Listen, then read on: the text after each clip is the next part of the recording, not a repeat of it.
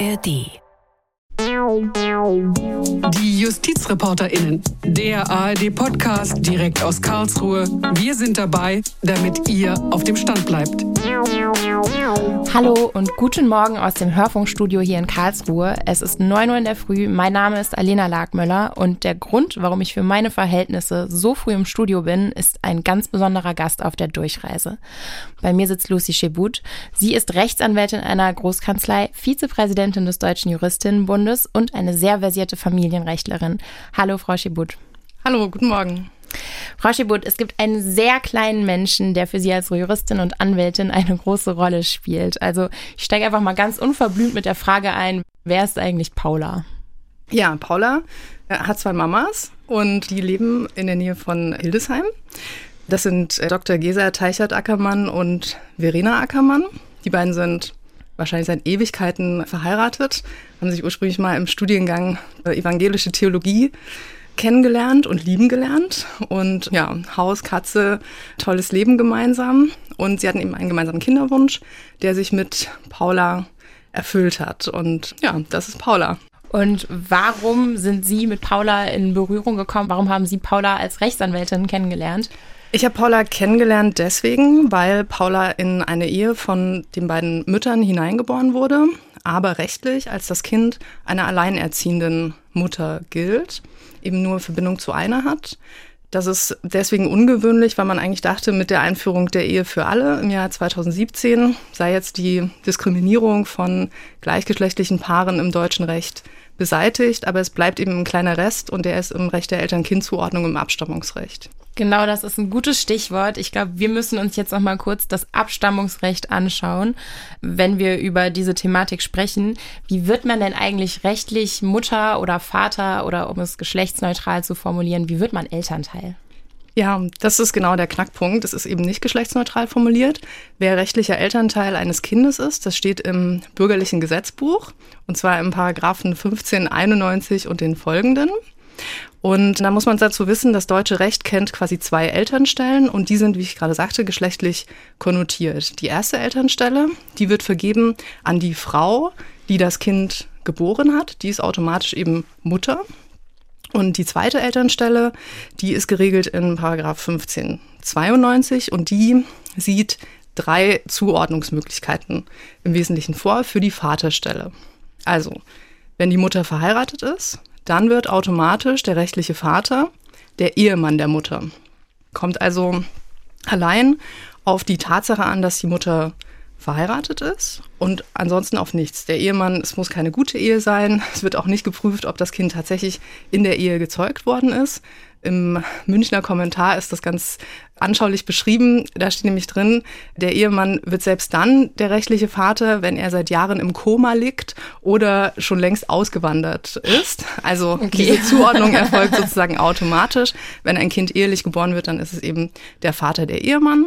Und für nicht ehelich geborene Kinder gibt es die Möglichkeit, die Vaterschaft anzuerkennen. Da gehen also Mutter und Vater gemeinsam, entweder zum Jugendamt, zum Standesamt, zum Notar und sagen, der Mann anerkennt, der rechtliche Vater des Kindes zu werden. Und äh, als dritte Möglichkeit, wenn also weder ein Ehemann oder ein anerkennender Vater vorliegen, dann kann gerichtlich ein Abstammungsfeststellungsverfahren eingeleitet werden und da wird dann geguckt, wer sozusagen der Mutter im Gesetzestext heißt es beigewohnt hat während der Empfängniszeit, also der genetische Vater im Wesentlichen mit einem Abstammungsgutachten eingeholt und der wird dann zugeordnet. Wenn wir jetzt wieder auf Paula schauen, dann geht das Ganze ja irgendwie nicht auf, weil ein Kind kann ja nur dann von einem Mann und einer Frau abstammen, aber nicht von zwei Frauen. Und das ist biologisch zwar auch so korrekt und das Mittel der Wahl wäre dann wahrscheinlich für Paulas in Anführungszeichen zweite Mama die Adoption. Problem gelöst? Problem überhaupt nicht gelöst. Das eine ist sozusagen eine Ungleichheitsbehandlung, weil wenn wir eben ein Kind, das in eine heterosexuelle Ehe hineingeboren wird oder in eine heterosexuelle Partnerschaft und der Partner der Mutter automatisch der rechtliche Vater werden kann, ohne weitere Überprüfung, es also nicht auf die genetische, biologischen Abstammungsnachweis ähm, ankommt, sondern die Ehe- oder Anerkennungserklärung erstmal reicht, dann ist das eben komisch, wenn eine Frau das nicht können soll, weil wenn es bei dem Mann nicht auf den Zeugungsbeitrag ankommt, wie soll die Frau dann genau deswegen ausgeschlossen sein? Und die Adoption, das ist richtig, das wäre eine Möglichkeit, wie Paula zwei Mamas rechtlich erhalten könnte. Die Adoption ist auch, muss man sagen, für gleichgeschlechtliche Paare natürlich ein lange geführter Kampf, dass es überhaupt ein Recht geworden ist. Aber die Adoption ist ein Instrument, was quasi dazu dient, quasi ein fremdes Kind in eine neue Familie zu integrieren. Und deswegen gibt es da einen sehr umfangreichen staatlichen Prüfungsbeitrag. Das heißt, das Jugendamt kommt nach Hause, guckt sich die Familienverhältnisse an. Es muss eine Gerichtsentscheidung äh, geben. Und das alles haben eben Paulas Mütter gesagt, das machen wir nicht, weil wir müssen uns nicht erst staatlich überprüfen lassen, ob wir unser Kind gut erziehen können. Wir sind von Anfang an eine Familie. Unser Kind gibt es nur, weil wir beide als Mütter diesen Wunsch hatten und den auch umgesetzt haben. Und Paula ist eben von Anfang an in eine Herkunftsfamilie geboren und nicht in eine Adoptivfamilie. Also das ist symbolisch schon mal falsch. Und eben gerade auch mit der, mit der rechtlichen Prüfungsintensität, es ist einfach ein wahnsinniger Eingriff auch in das Familienleben, wenn man sich vorstellt, da kommt jetzt eben das Jugendamt zu denen nach Hause, guckt sich an, wie wohnen die, wie sind die Wohnverhältnisse, kann die zweite Mutter gut mit Paula umgehen und so. Ich meine, Paula ist mittlerweile drei Jahre, sie lebt von Anfang an in dieser Realität. Das muss man nicht durchs Jugendamt überprüfen lassen. Und diese Prüfprozesse sind eben auch anfällig für weitere Diskriminierungen. Weil natürlich für die Familien, wenn dann das Jugendamt kommt und sagt, ah, wer ist denn hier eigentlich der Vater? Oder ähm, ja, wickeln Sie doch das Kind mal äh, zehnmal vor meinen Augen, damit ich sehen kann, dass Sie auch äh, das gut machen. Die müssen Gehaltsnachweise vorweisen. Sie müssen mitunter Gesundheitszeugnisse einreichen. Und dann kann man sich eben fragen, wenn es ein Elternteil beispielsweise eine chronische Krankheit hat oder so, gefährdet das dann die Adoption? Mitunter wird vom Jugendamt verlangt, dass die Familien einen handschriftlichen Lebenslauf einreichen, aber nicht mhm. über sozusagen den beruflichen Werdegang, sondern über den äh, persönlichen und intimen Werdegang. Also muss dann aufgelistet werden, welche Intimbeziehungen hat die Person vorher gehabt, damit das Gericht prüfen kann, ob sie bindungsfähig ist. Das natürlich wird als absolut entwürdigend auch und als sich nackt machen vor dem Staat äh, empfunden. Und last but not least ist es eben am Ende eine gerichtliche Entscheidung. Das heißt, eine Familienrichterin, ein Familienrichter prüft und entscheidet darüber.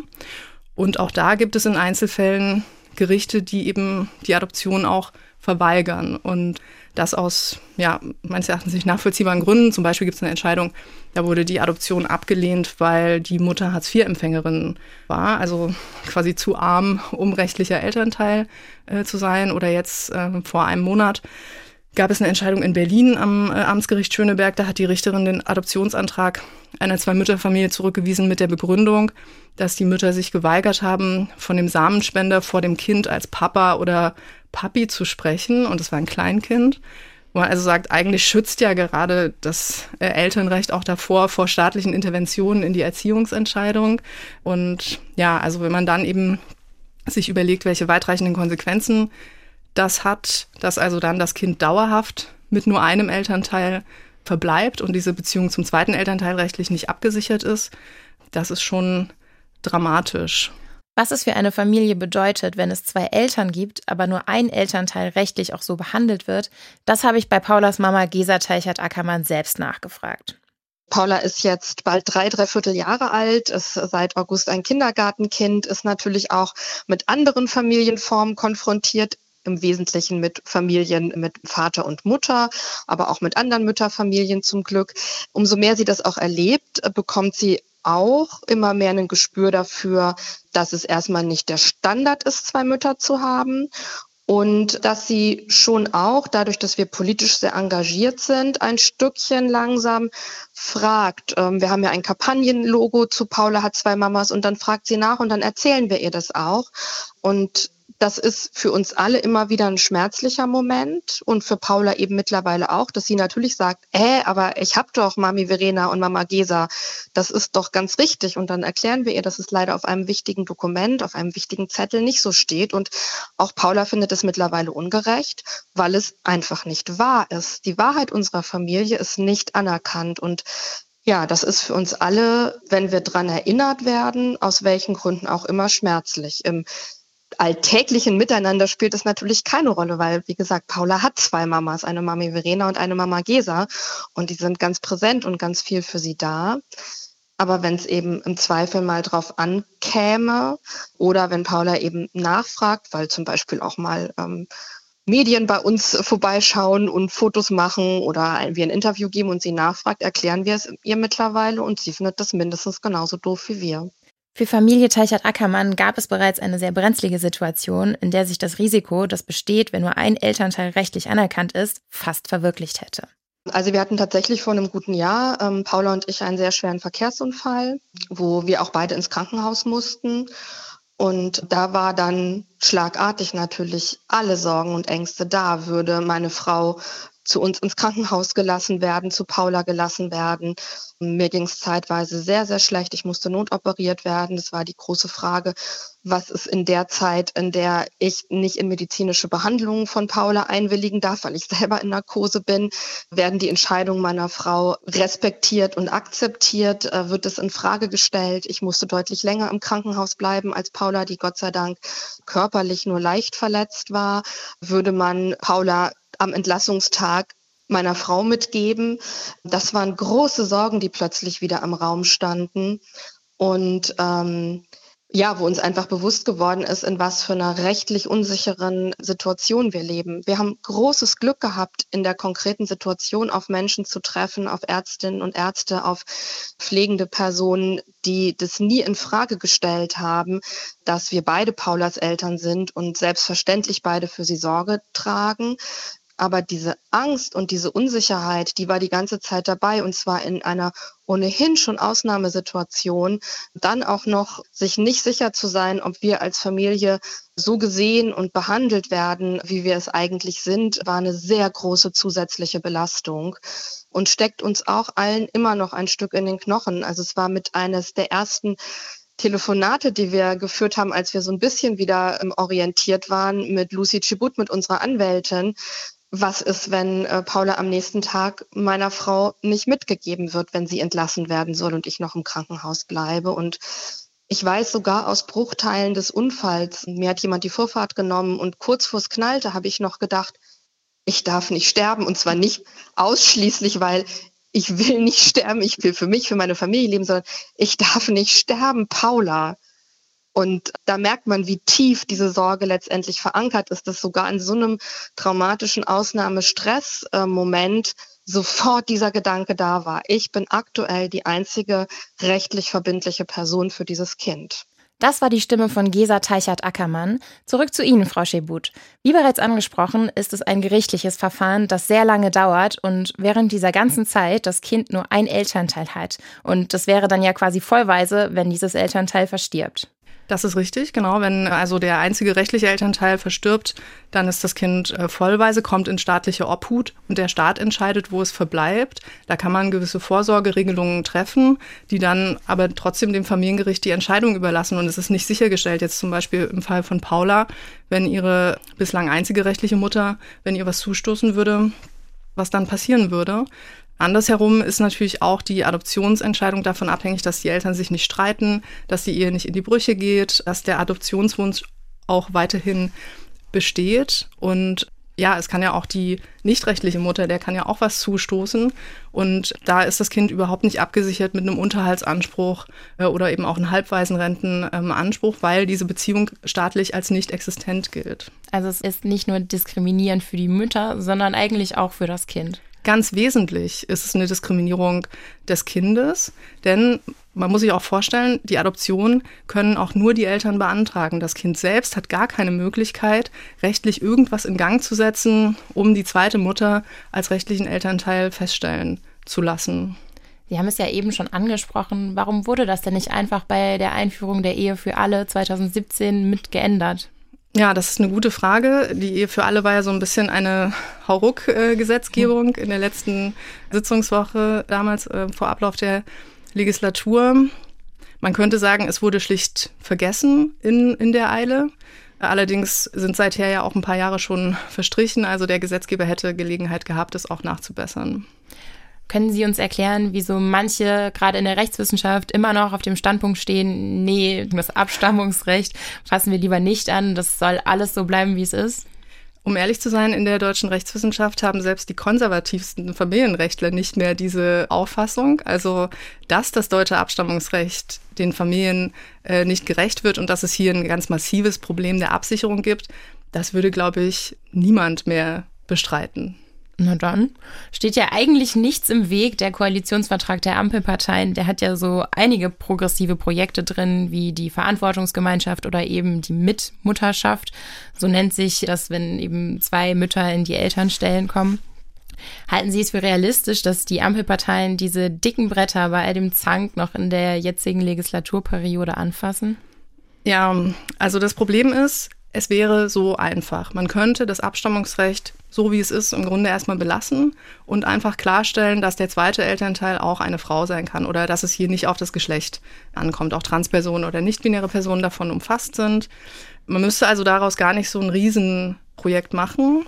Für diese Reform ist im Grunde auch alles vorbereitet. Der Arbeitskreis Abstammungsrecht hat schon im Jahr 2017 relativ ausgeklügelt formuliert, wie man es machen könnte. Es gibt diverse weitere Vorschläge aus Fachverbänden, aus den Communities. Es liegt alles auf dem Tisch. Das Problem ist meines Erachtens, dass die Reform hier überfrachtet wird weil man ganz viele andere Probleme mit reinbringt. Das hat ja gestern im Rahmen der mündlichen Verhandlung auch die Vertreterin der Bundesregierung ganz deutlich gemacht, dass man also einen großen Wurf plant äh, und der eben auch sehr lange dauern könnte. Und hier finde ich das nicht gerechtfertigt, die Situation von Paula und ihren beiden Müttern die ist ganz eindeutig, die ist ganz einfach und es gibt überhaupt keinen Grund, der dagegen spricht, dieser Familie die rechtliche Anerkennung zu verwehren. Und es lässt sich auch nicht mehr vermitteln, warum die jetzt warten sollten, bis die Regierung, was weiß ich, Leihmutterschaftskonstellationen oder äh, andere große Themen des deutschen Abstammungsrechts geklärt hat, bis diese Familien gleichgestellt werden können. Vielleicht gibt es ja bald Druck vom Bundesverfassungsgericht, denn das OLG Zelle, das mit dem Fall von Paula und ihren beiden Müttern befasst war, hat das Ganze zur Entscheidung vorgelegt. Das bedeutet, dass sich die Richterinnen und Richter die Normen angeschaut haben und sich gesagt haben, da stimmt irgendetwas nicht, das soll Karlsruhe überprüfen. Und das haben auch noch drei weitere Gerichte gemacht, plus es gibt eine Verfassungsbeschwerde von Mishas Eltern, die aus denselben Gründen eine Verletzung ihrer Grundrechte rügen. Wie fühlt sich das denn an, wenn man als Anwältin für eine Sache so kämpft? Kämpft wie sie und dann bekommt man nicht einfach nur Recht, sondern Richter machen sich die Mühe, seitenweise Vorlagen zu schreiben an das Bundesverfassungsgericht. Ja, also erstmal, es sind sogar fünf äh, einfache Gerichte, die dem oh, Bundesverfassungsgericht Verzeihung. mittlerweile Verfahren vorgelegt haben, weil, und aus verschiedenen Bundesländern, aus verschiedenen, von verschiedenen Orten, weil alle der Überzeugung sind, dass das geltende Abstammungsrecht gegen die Grundrechte der Familien verstößt, gegen die Grundrechte des Kindes, gegen die Grundrechte der Mütter und gegen die Gesamtfamilienkonstellation. Und das ist schon ein ganz außergewöhnlicher Vorgang, würde ich sagen. Ich weiß auch nicht, ob das rechtshistorisch überhaupt schon mal vorgekommen ist, dass man also so viele Menschen hat, so viele Richterinnen und Richter an einzelnen Orten, die sich an die Seite der Familien stellen und sagen, wir, wir sehen eure Diskriminierung, wir sehen die Situation, dass man also an so vielen verschiedenen Orten Richterinnen und Richter hat, die den Fall vortragen und äh, sagen, wir sehen eure Diskriminierung, wir stellen uns an eure Seite und wir wollen, dass das höchstgerichtlich entschieden wird. Da steckt ja auch eine Menge Arbeit dahinter, die Sie gegen sehr wenig Bezahlung machen. Warum? Weil ich es wichtig finde, die Familien hier zu begleiten. Und das ist eine Diskriminierung, die im deutschen Recht angelegt ist, eine staatliche Diskriminierung. Ich finde es ganz hervorragend, dass so viele Familien hier den Mut haben, diese Diskriminierung anzugreifen und dagegen vorzugehen. Und das möchte ich gerne als Anwältin ähm, unterstützen. Und ich finde nicht, dass die Familien dafür noch eine Menge Geld bezahlen müssten. Es gibt mittlerweile die Initiative No Adoption, wo sich ja, mehrere hundert Familien mittlerweile zusammengeschlossen haben, die alle in der gleichen Situation sind wie die Familie Ackermann und Kind Paula und die gesagt haben, wir wollen gegen diese rechtliche Diskriminierung vorgehen und zwar mit den Mitteln des Rechts dagegen kämpfen. Und diese Initiative No Adoption, die hat diverse Spendenaufrufe gemacht und so, dass wir also versuchen, die ähm, Kosten, die dafür entstehen, auch auf den Schultern von vielen Community-Angehörigen äh, zu verteilen. Und dann fühlt es sich hoffentlich nicht so ganz schwer an für die Familien, die doch diesen sehr weiten Weg auch nach Karlsruhe sich genommen haben. Also es ist bei weitem nicht nur ein Nischenproblem. Auf gar keinen Fall. Jetzt arbeiten Sie für die Großkanzlei Raue. Aber ihre Bemühungen um eine progressive Reform des Abstammungsrechts, die würde ich jetzt eher in einem feministischen Anwältinnenkollektiv verorten. Wie passt das denn zusammen? Wie sind Sie bei Raue gelandet?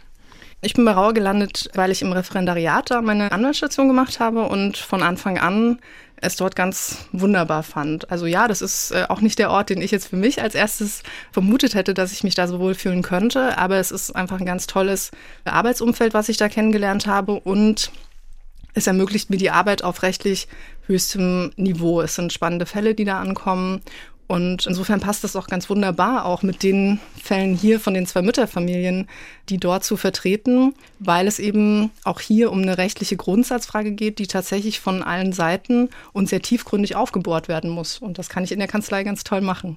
Zum Abschluss kommen wir nochmal auf den aktuellen Bezug zurück. Sie haben es ja eben schon angesprochen, es gibt einen Grund, aus dem Sie in Karlsruhe sind. Gestern war eine mündliche Verhandlung am Bundesverfassungsgericht, bei der Sie als Vertreterin des Deutschen Juristinnenbundes auch gesprochen haben. Da ging es aber um zwei Väter. Können Sie für unsere Hörerinnenschaft noch einmal grob zusammenfassen, was da verhandelt wurde?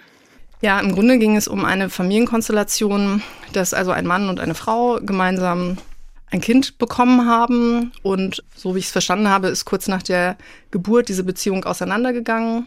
Und die Frau lebt also mit einem neuen äh, Partner zusammen. Und der hat auch die rechtliche und die soziale Vaterrolle für das Kind eingenommen.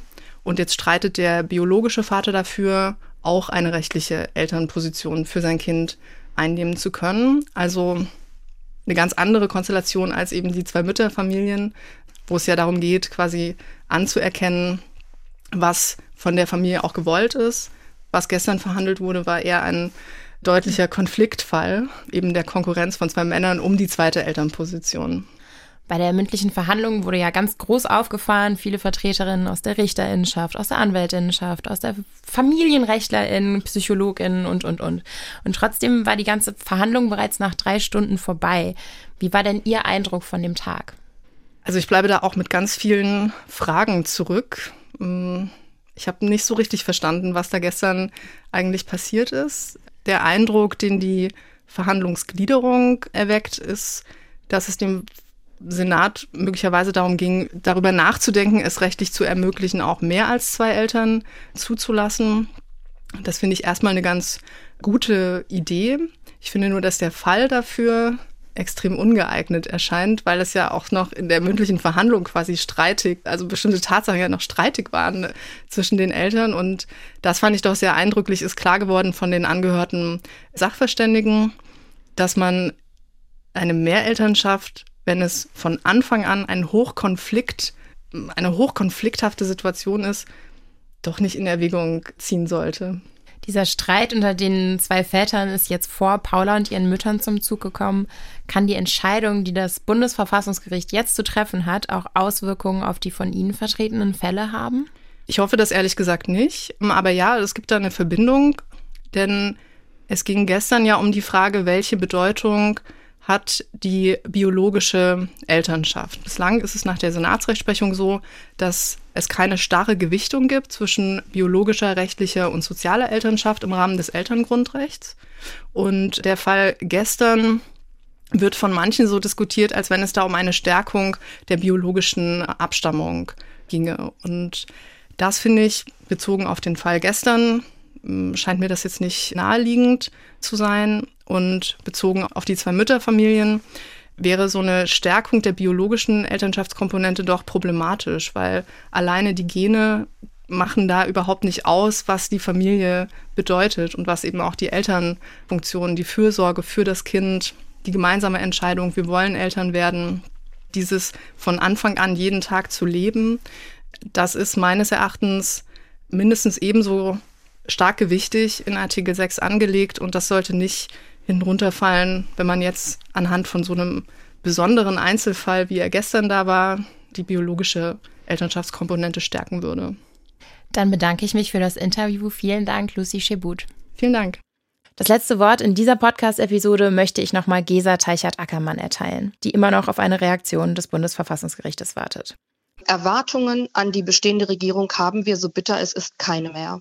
Ich traue der Regierung ähm, nicht mehr zu, dass sie ihren Koalitionsvertrag, ihr Koalitionsvertragsversprechen erfüllen und auf dem eigentlich gebotenen Wege, nämlich der Legislative, Kindern in Regenbogenfamilien Recht verschaffen. Darum liegt unsere ganze Hoffnung und auch unsere Aufforderung und unser Appell jetzt am Bundesverfassungsgericht. Ich fand es okay, dass das Verfassungsgericht nach dem Zustandekommen der neuen Regierung zunächst unsere Fälle nicht ähm, angefangen hat zu bearbeiten, weil es begründete Hoffnung gab, dass das Parlament seinen Auftrag erfüllen würde und hier die Diskriminierung von Kindern in Regenbogenfamilien beenden würde.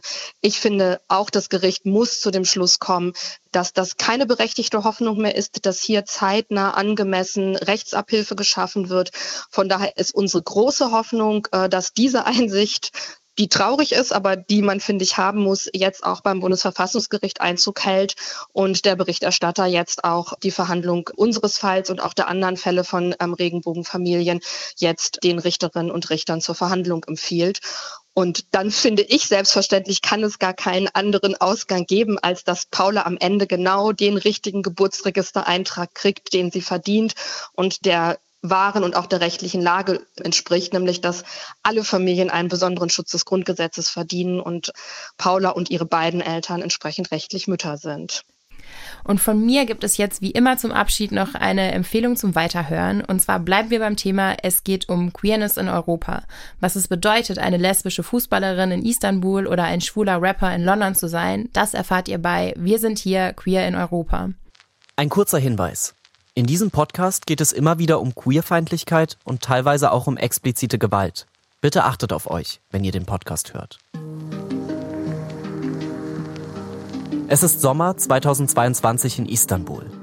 Ein Beitrag der Tagesschau zeigt Menschen, die durch schmale Gassen laufen. Trotz eines Verbots sind im Zentrum Istanbuls hunderte Demonstranten für die Rechte von Lesben, Schwulen, Bisexuellen, Trans- und queeren Menschen auf die Straße gegangen. Menschen mit wehenden Regenbogenfahnen treffen hier auf bewaffnete PolizistInnen. Es ist ein Bild, das ich so ähnlich schon aus den letzten Jahren kenne. Von Videos auf Instagram. Auf denen sind deutlich zu sehen Tränengas, Gummigeschosse, gebrochene Nasen.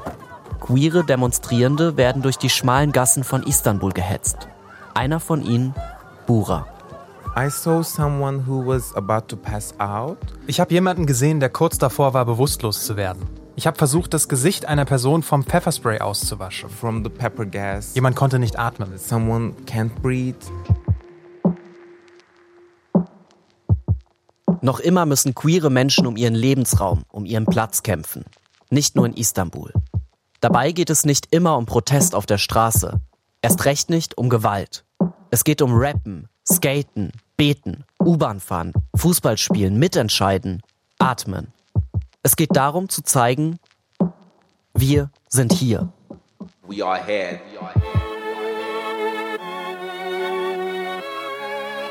Auch ich zähle mich dazu. Auch ich bin hier. Mein Name ist Manuel Bialas und in diesem Podcast erzählen queere Menschen ihre Geschichten. Geschichten aus verschiedenen Orten Europas, die ich besuche. Geschichten, die keine mehr sein sollten, die aber noch immer erzählt werden müssen. The fun thing about skating is that it, it has nothing to do with. Das Tolle am Skaten ist, dass es überhaupt nichts mit Sexualität oder Transsein zu tun hat. I think that's the best part. Wir sind mit Shiva auf dem Skateplatz in London, während Danelle versucht, im britischen Rap-Business durchzustarten. For anyone even trying to do music, it's not easy. Es ist so schon nicht so einfach, ins Musikbusiness zu kommen. But being black and gay, Aber schwul und schwarz zu sein, macht es ehrlich gesagt noch viel schwerer. it makes it even much more harder, to be honest. Es geht um Perspektiven, um Scheitern, aber auch Erfolge. Und immer wieder geht es dabei um Grenzen. And she basically told me, Sie hat mir dann im Prinzip gesagt, wenn du schwul bist und eine Beziehung führen willst, wirst du niemals Frieden mit Gott finden. and that was heavy. Luigi erzählt im italienischen Kloster von seinem Weg als schwuler Katholik. Imran lebt illegal als queerer Geflüchteter in Stockholm.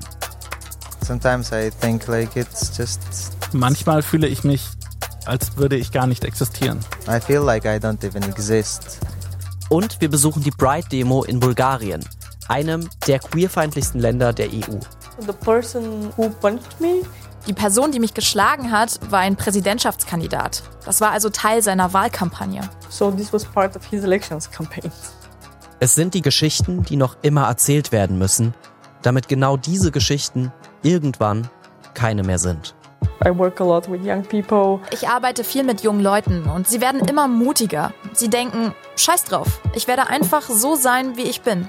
Fuck it, I'm gonna be myself. Dank solcher Dinge können wir ab und zu durchatmen und sagen, wir sind hier. Wir sind hier. Queer in Europa. Ist ein Podcast von Fritz, vom RBB. Hört doch mal rein, wir sind hier, Queer in Europa, findet ihr in der ARD Audiothek. Von den JustizreporterInnen war es das für diese Woche. Ich hoffe sehr, dass euch das Gespräch mit Lucy Schebut gefallen hat. Anregungen und Kritik gehen wie immer an justizreporterinnen.swr.de, justizreporterinnen.swr.de. Tschüss und bis zum nächsten Mal, sagt Alena Lagmöller.